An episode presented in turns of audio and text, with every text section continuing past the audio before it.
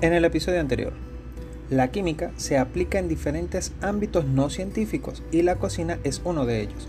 Se le conoce como química culinaria o química gastronómica y aunque conceptualmente son términos diferentes, los dos tienen que ver con la aplicación de la química en el arte de, cocinar.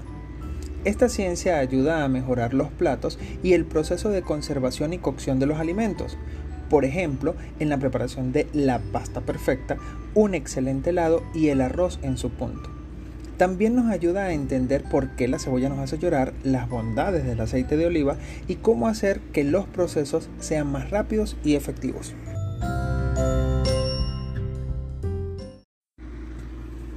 El deporte en cualquiera de sus formas y disciplinas aporta grandes beneficios en la salud física, mental y emocional de cualquier persona. Además, enseña disciplina, responsabilidad, compromiso y respeto a quien lo practica. El lema olímpico más rápido, más alto, más fuerte describe una de las cualidades que son propias del hombre, la capacidad de superarse. Y es esa precisamente una de las características comunes de cualquier persona que practique un deporte sin importar que éste sea un profesional o no. Todos buscan avanzar, mejorar y superarse en la medida en que se van ejercitando. Es en este punto precisamente donde entra en juego la química en el deporte.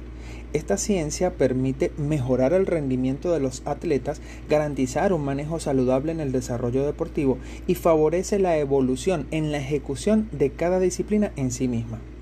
Además, al igual que el deporte, el estudio de la química te invita a superarte, a ser disciplinado, a mejorar con la práctica. Es decir, la química y el deporte se parecen más de lo que puedes pensar. Así que si te gusta el deporte, entonces este episodio es para ti, porque definitivamente la química es una ciencia para todos.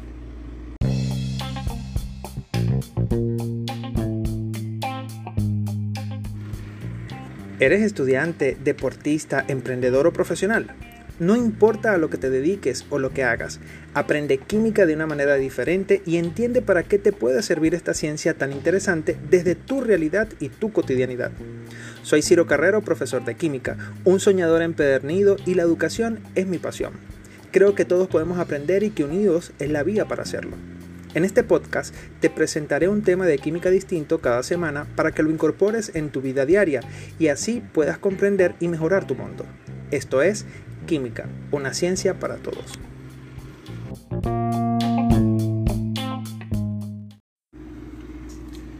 El ejercicio es beneficioso para la salud y mejora el bienestar general del ser humano.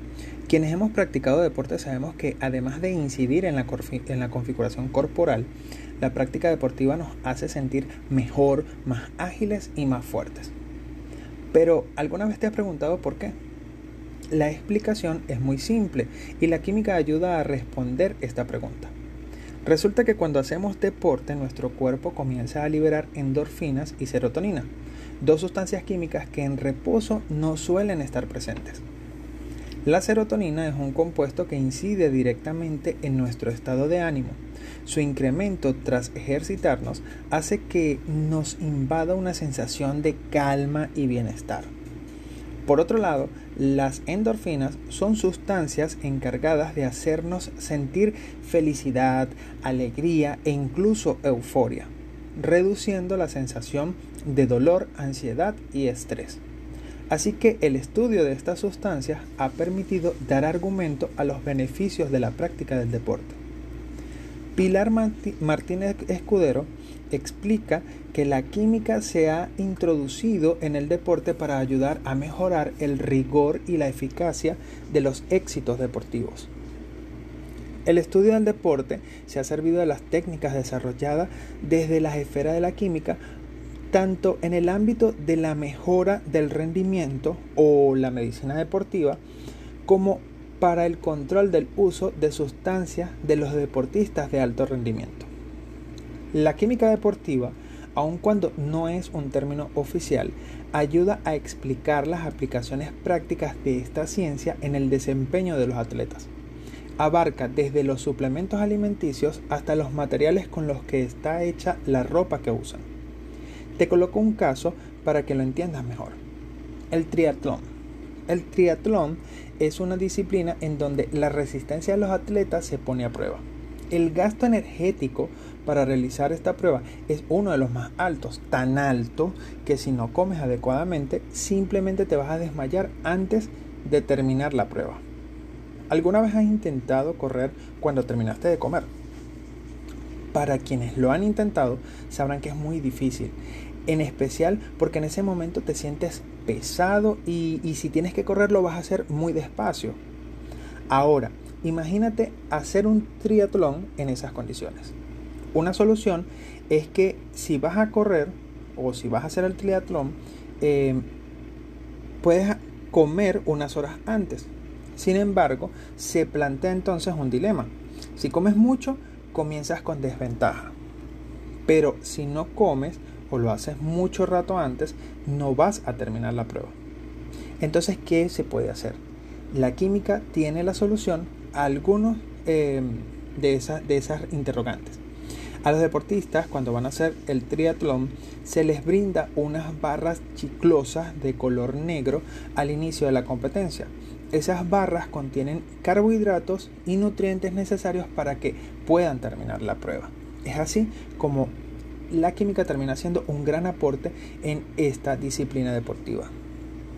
Por otro lado, el portal web Foro Química y Sociedad nos da algunos ejemplos claros con los que podemos entender este tema. Así te presento cuatro de los siete aportes que según ellos ha hecho la química para hacer realidad las palabras de Pierre de Coubertin. Más rápido, más alto, más fuerte.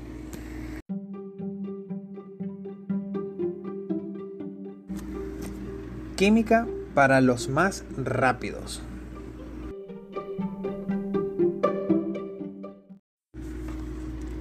La velocidad en el deporte es un reto fundamental, ya que sustenta en gran medida la razón de ser de la competición. Alcanzar el objetivo final una fracción de segundo antes que el rival más próximo o pulverizar el récord mundial es una cuestión de velocidad. Más de uno se ha preguntado cómo es que el hombre es capaz de batir sus propias marcas sin cesar. En primer lugar, el conocimiento del cuerpo humano mejora cada día y con ello las técnicas de entrenamiento se van perfeccionando constantemente. De tal manera que con frecuencia los deportistas consiguen correr, rodar o nadar más rápido, ganando así la décima de segundo que necesitan. La realidad es que a menudo el atleta debe sus resultados a la calidad tecnológica de sus equipamientos, a los materiales de los que están hechos y a la evolución de las técnicas. La velocidad es, en definitiva, una cuestión de química y te voy a colocar un ejemplo que lo demuestra. En el ciclismo se han sustituido los materiales tradicionales de las bicicletas por fibra o fibra de carbono para que el bastidor sea más ligero y sólido. Actualmente los cineles se cubren de un gel hecho de eleastiómeros que los hace más confortables y disminuye el dolor gracias a un mejor reparto del peso. Así fue como el canadiense Sam Whittingham en 2004 logró recorrer en una hora 84.215 metros con una bicicleta cubierta por su caparazón de fibra de vidrio que redujo al mínimo la resistencia al aire.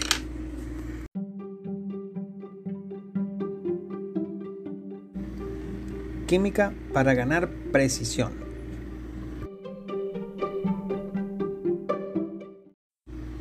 Se trate de una esfera o un proyectil, la precisión es indispensable en muchos deportes cuando el objeto impulsado debe llegar a una meta bien definida. Deportes como el tenis, el badminton, el golf o el billar tienen en común la precisión como uno de los principales factores de éxito. También aquí, los productos químicos sintéticos han contribuido a elevar el nivel del deporte. En el tenis, por ejemplo, las raquetas de madera habían iniciado su declive y dejado paso a materiales químicos mucho más avanzados como fibra de vidrio, fibra de carbono, grafito, Kevlar o cerámica, que supusieron una auténtica revolución y permitieron que los tenistas lograran más control, precisión y potencia. Eh, para los cordajes ya se había recurrido a la química usando nylon, multifilamentos o poliéster. Por su parte, eh, las pelotas de tenis deben ser capaces de resistir el choque cuando vuelan por las pistas a una velocidad de 200 km por hora. Para lograrlo, su interior de caucho está rodeado por una capa de tejido de una fibra sintética. Gracias a la continua evolución de los materiales y los aportes de la química en el deporte para mejorar la precisión, en 2004 se produjo el saque de tenis más rápido de la historia, protagonizado por el norteamericano Andy Roddick en las pistas del Club Queen en Londres, ya que logró servir a una velocidad superior a los 242 km por hora. Otro caso en el que interviene la química es en la pequeña bola blanca de golf. Esta posee un núcleo flexible rodeado de una envoltura dura capaz de resistir el fuerte eh, golpe del palo de golf. La envoltura está fabricada con una variedad de polietileno, el mismo material con el que se fabrican, por ejemplo, las bolsas de plástico. Contrariamente a lo que se pueda creer, el secreto para alcanzar una mayor distancia con un golpe no reside en el palo, sino en la bola de golf. Además de esto, eh, los nuevos materiales permitieron diseñar nuevas formas más aerodinámicas como fueron las hendiduras de la superficie y en, la, en la pelota, y sino que se lo pregunten al golfista norteamericano Jack Ham, que con el nuevo diseño logró en el año 1993 enviar la bola a 458 yardas, distancia que todavía no ha podido ser superada en competición.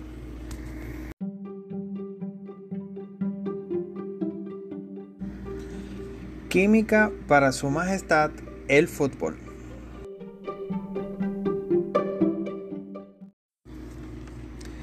Si bien es cierto que el fútbol es el deporte más seguido en el mundo, curiosamente no es el más practicado, ya que tal honor recae en el voleibol, debido esencialmente a los cientos de millones de chinos que lo practican. A pesar de ello, el fútbol es el que despierta mayores pasiones y genera un mayor interés internacional. Veamos en qué ha contribuido la química con este deporte. Hoy se emplean poliuretanos en vez de cuero como material exterior de los balones, debido a la impermeabilidad al agua de este material y a su extrema resistencia a la abrasión. En su interior se halla una bolsa que puede ser también de poliuretano o caucho butilo.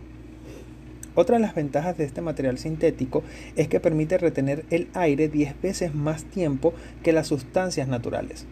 Los materiales de alta tecnología y las importantes presentaciones de los balones de última generación diseñados especialmente para determinados eventos deportivos de alcance mundial los ha convertido en uno de los productos deportivos más sofisticados del mercado en estos momentos. ¿Y adivina quién genera esos aportes? Pues sí, es la química, que también forma parte de la ropa deportiva. Nylon, licra, poliéster y diversas fibras sintéticas se incorporan a la fabricación de camisetas para absorber mejor la transpiración, permitir una mejor circulación del aire, optimizar la temperatura corporal y hacerlas más livianas. Por otra parte, las características de los materiales plásticos los convierten en materiales idóneos para la construcción de estadios de fútbol y todo tipo de instalaciones deportivas de hecho cúpulas, estructuras em, de las gradas, cubiertas que se alzan sobre el público, pavimentos que absorben los impactos, paneles flotantes sobre las piscinas, barreras para la protección de los greening en, de golf y un largo etcétera son el mejor ejemplo de ellos. Las materias sintéticas y más concretamente las plásticas, por su versatilidad, ligereza y durabilidad, entre otras muchas propiedades, constituyen actualmente un material fundamental en la construcción de este tipo de instalaciones con capacidad para albergar a miles de personas. Los policarbonatos de alta tecnología, por ejemplo, se han convertido en el material preferido para la construcción de los techos de estadios deportivos modernos. puesto que su ligero peso y su transparencia permiten a los arquitectos realizar sus proyectos más atrevidos.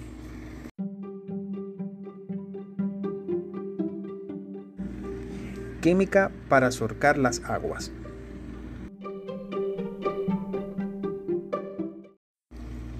El mar ha ejercido siempre una atracción irresistible sobre el ser humano, que ha tratado de dominarlo desde el principio de los tiempos.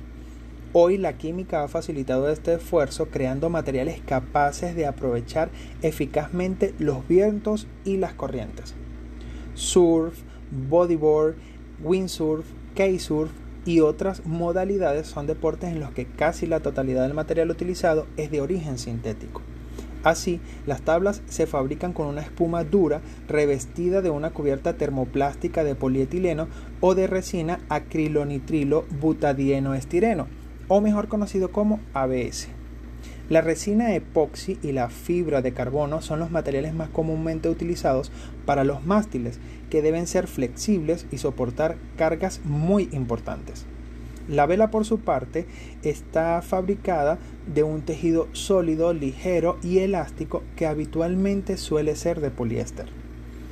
Eh, además del material con el que se fabrican las tablas, mástiles y velas, los practicantes de estas modalidades de surf utilizan habitualmente un traje de neopreno, un caucho de síntesis sólido y extensible recubierto de poliamida, gracias a la cual se mantienen las, las temperaturas corporales. En los deportes de vela, la química está omnipresente. El casco de la embarcación, el puente y el timón están hechos de poliéster reforzado con fibras de vidrio o fibras de carbono, que recubren un núcleo de espuma de policloruro de vinilo, o mejor conocido como PVC. Es ultraligero pero sólido como el acero. Los cordajes flotantes de materias plásticas presentan la doble ventaja de ser fácilmente recuperables y de no enredarse alrededor de la hélice. El mástil está hecho de resinas epoxis y las velas son de poliamida o paraaramida, materiales que les dotan de una gran fortaleza para resistir los vientos más peligrosos, estando recubiertas de una ligera película de poliéster que reparte uniformemente la potencia del viento y evita que se desgarren o agujereen. Los instrumentos de navegación, tales como la brújula, radio o barómetro, se fabrican de manera totalmente hermética gracias a la química.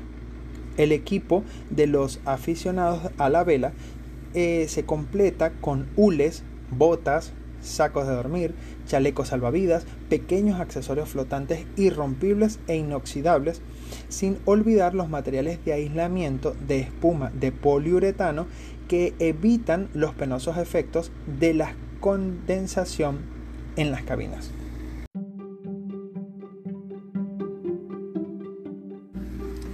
Química para proteger la salud de los atletas.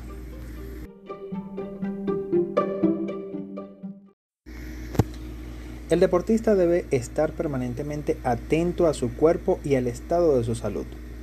Para lograrlo, la medicina lleva muchísimo tiempo interesándose por el deporte, lanzando un puente entre esta disciplina y la ciencia, con la aplicación de tratamientos adecuados para los deportistas y la ayuda fundamental de la química, la farmacia y la industria cosmética. Ya hemos enumerado algunas de las contribuciones que la química eh, hace para ayudar a proteger la salud del deportista y permiten, por ejemplo, mantener el nivel de su temperatura corporal o prevenir los accidentes. De hecho, algunas prácticas como la adición de cloro al agua de las piscinas para desinfectarlas están tan asumidas por todo el mundo que pasan inadvertidas. Pero lo cierto es que esta esterilización evita numerosas enfermedades. Por otra parte, cremas de tratamiento y polvos como el talco aseguran la regulación de la transpiración de la piel y la protegen de los daños causados por su exposición al aire, a las temperaturas extremas o a las radiaciones ultravioletas. ¿Y quién no conoce el spray milagroso del masajista que se utiliza en los partidos de fútbol cuando uno de los jugadores ha recibido una patada de su contrincante. Se trata de un procedimiento que provoca un enfriamiento brutal del músculo y aporta así un alivio provisional e inmediato. Otros ungüentos producen el efecto contrario, aceleran la circulación sanguínea en la periferia, lo cual crea una sensación de calor. Algunas cremas calman las inflamaciones, otras combaten la micosis, protegen de mosquitos y así sucesivamente muchos muchos beneficios o aportes para los deportistas. El cuerpo humano es también una fascinante fábrica química, donde constantemente tiene lugar una compleja mezcla de reacciones químicas. Esto es aún más evidente cuando se hace deporte.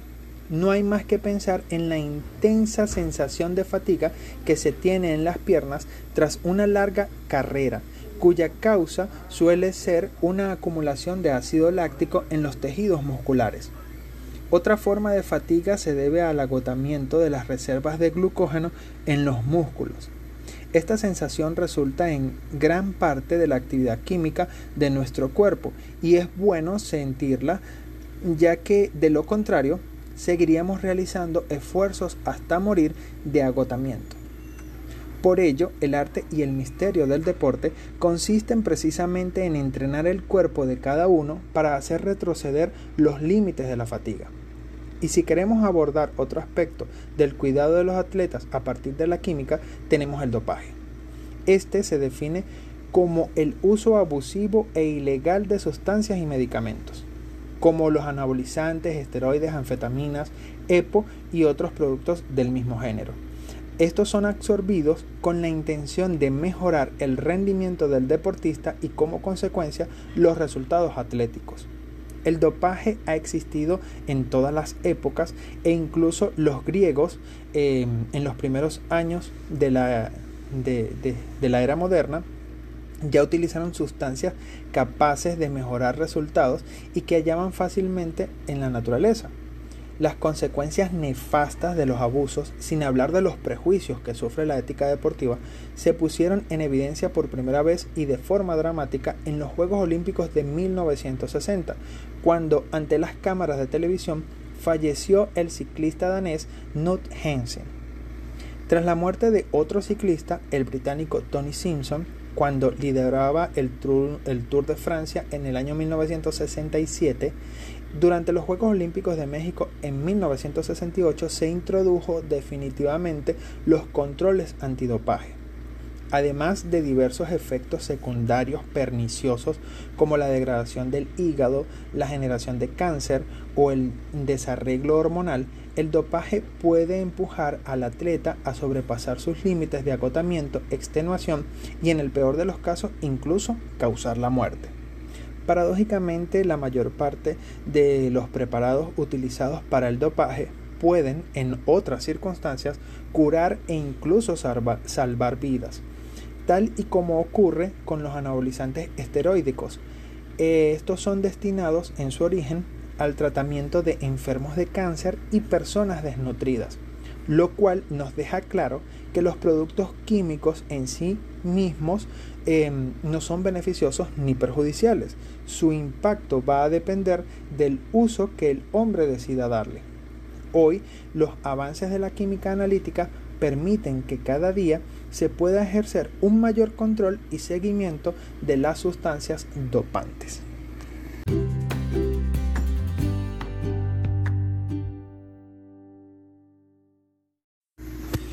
Y cuéntame, ¿qué te ha parecido toda esta información? Puedes ir a mis redes sociales, me vas a encontrar en todas como arroba Ciro Elisur, se escribe con Z, y dejar tus comentarios y dudas, o también lo puedes hacer en el área de mensajes de este podcast. En definitiva, podemos estar seguros que el deporte se beneficia cada día más con los aportes que hace la química y por eso es tan importante que si te gusta, practicar deportes o simplemente ejercitar tu cuerpo de manera profesional como aficionado o para mantener tu salud de manera integral, aprendas más de química, pues así podrás optimizar tu rendimiento. Como siempre te invito a investigar otras aplicaciones de la química en el deporte y que las compartas conmigo a través de mis redes sociales, arroba Ciro Elisur o en este podcast.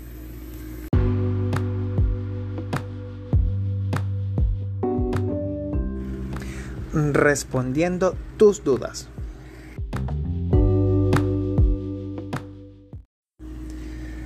Y arroba JBL815 pregunta que si la química tiene relación con los videojuegos.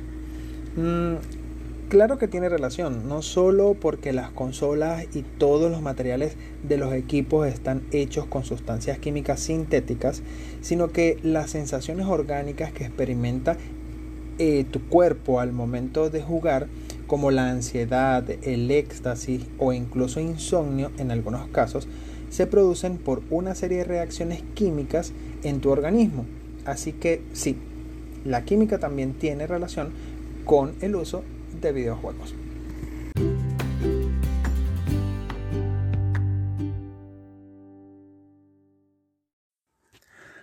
Ok, y con este comentario llegamos al final de este tercer episodio del podcast, recordando que la química está vinculada al deporte de muchas maneras, pues te enseña cómo debe ser tu alimentación para rendir de manera más efectiva al practicar cualquier deporte, cómo ser más rápido para mejorar tu récord personal o los ya establecidos en competencia, qué hacer para ganar más precisión, qué equipamientos utilizar o cómo se han construido grandes y modernos espacios deportivos a partir de los materiales químicos de uso común. Y lo más importante de todo, la química ayuda a proteger la salud de los atletas de diferentes maneras.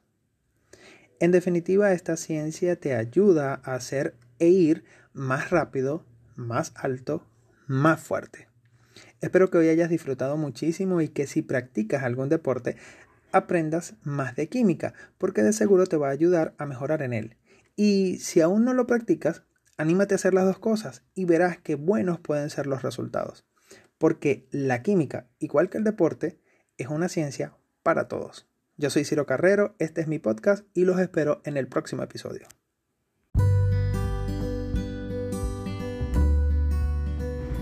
Y así termina por hoy Química, una ciencia para todos. Te invito a repasar y profundizar los aspectos que aquí abordamos. Puedes dejar tus comentarios sobre lo que opinas y los temas que te gustaría que hablara en próximos episodios. Sígueme en mis redes sociales como arroba ciroelisur, se escribe con Z, así me encontrarás en todas. O suscríbete a mi blog atujapulee.wordpress.com. Allí podrás encontrar mucha más información interesante. Nos encontramos en el próximo episodio. Por aquí te habló Ciro Elisur. Chao, chao.